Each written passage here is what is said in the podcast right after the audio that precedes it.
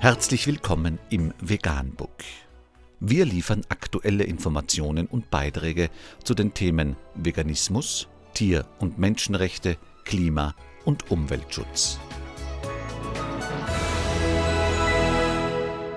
Dr. Med Ernst Walter Henrich am 28. September 2018 zum Thema Tagelang fällt die Betäubungsanlage im Schlachthof aus.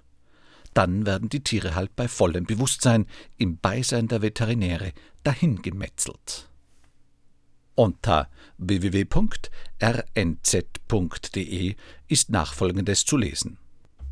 Mannheim. Ein dreistöckiger Lastwagen fährt gegen 18 Uhr am Schlachthof vorbei. Er kommt über die Autobahn von Sinsheim. An Bord sind über 100 Schweine auf ihrem letzten Weg. Manche sind schwer gezeichnet von Schlägen durch das Hineinpferchen in die engen Boxen. Schweine sind schlaue Tiere, sie spüren, was sie erwartet, und sie schreien vor Angst. Dreimal wöchentlich wiederholt sich dieses Geschehnis. Der Mannheimer Schlachthof arbeitet wieder. Vor einem Jahr hat das kommunale Fleischversorgungszentrum Mannheim aus Finanzgründen geschlossen. Seit kurzem werden wöchentlich wieder über 1300 Schweine zur Schlachtbank geführt. Gleichzeitig flammen die Proteste wieder auf. Über 70 Tierfreunde sind jüngst für die Aktion Ein Licht der Hoffnung vor dem Firmentor zusammengekommen. Wir wollen regelmäßig friedlich auf das kurze und trostlose Leben der Tiere hinweisen, sagt Caroline Neubauer, die Organisatorin. Fleischgroßhändler Dirk Schwan, einer der vier Gesellschafter der neuen Regio Schlachthof GmbH, will von Misshandlungsvorwürfen nichts wissen. Wir erfüllen die Auflagen nach und nach und halten die Standards ein. Zurzeit werden 150 Tiere pro Stunde geschlachtet, aber Schwan hat größere Pläne. Die Zahl muss sich fast verdoppeln, um den Betrieb rentabel zu gestalten. Mit der neuen Marke Regionale Schlachtung will er jetzt punkten. Schwan ist stolz, nach einem Jahr Pause beim Schlachthof wieder etwa 20 Jobs anzubieten.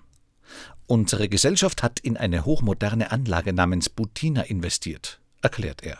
Sie werde online gesteuert und soll, laut Hersteller, weniger gestresste Schweine garantieren. Der Chef der Fleischerinnung Mannheim-Heidelberg, Dieter Kraus aus Neckargmünd, begrüßt einen Schlachthof mit kurzen Anlieferungswegen. Das sei gut für Fleischproduzenten und Bauern aus der Metropolregion. Allerdings hänge die Qualität der Arbeit von der Menge der Schlachtungen ab. Eine Massenproduktion sei weder im Interesse der Verbraucher noch dem der Tiere.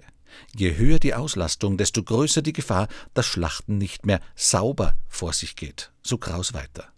Gerade nach den jüngsten Vorfällen käme dem neuen Betreiber und den Mannheimer Veterinären dabei eine besondere Verantwortung zu. Das zeigt der Blick in die Vergangenheit. Schon vor Jahren sollen sich hässliche Szenen hier abgespielt haben. Der frühere Mitarbeiter Peter Schapper berichtet von tagelangen Ausfällen der Betäubungsanlage und legt dazu Beweise vor. Weil wir für Großkunden tausende Schweine in der Woche schlachten mussten, wurde einfach weitergearbeitet, ohne Rücksicht auf das Leid der Tiere, die bei vollem Bewusstsein gemetzelt wurden. Berichtet er gegenüber RNZ. Die damals zuständigen Veterinäre hätten nur zugeschaut. Als er seine Bedenken gegen diese Art von Massentötung bei der Berufsgenossenschaft gemeldet habe, sei er abgemahnt worden.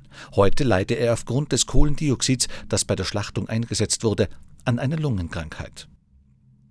Stefan Kamper, der Ex-Chef der Anlage, behauptet indessen, die amtlich zugelassene Betäubungsanlage sei nie tagelang ausgefallen.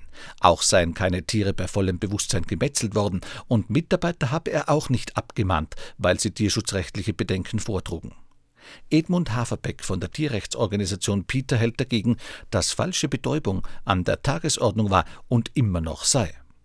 Auch die Butina im Mannheimer Schlachthof sei nicht tierschutzgerecht. Wenn Schweine Luft mit hohem Kohlendioxidanteil einatmen, hätten sie immer das Gefühl zu ersticken. Darauf reagierten sie mit Panik. Unzureichende Betäubung sei das Hauptproblem, weil Schweine durch einen Messerstich entblutet werden, was den Tod verursacht. Dann erleiden sie Schmerzen, die tierschutzrelevant sind. Der Todeskampf dauere 15 bis 20 Sekunden.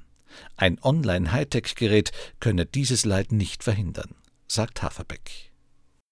Vegan, die gesündeste Ernährung und ihre Auswirkungen auf Klima und Umwelt, Tier- und Menschenrechte. Mehr unter www.provegan.info.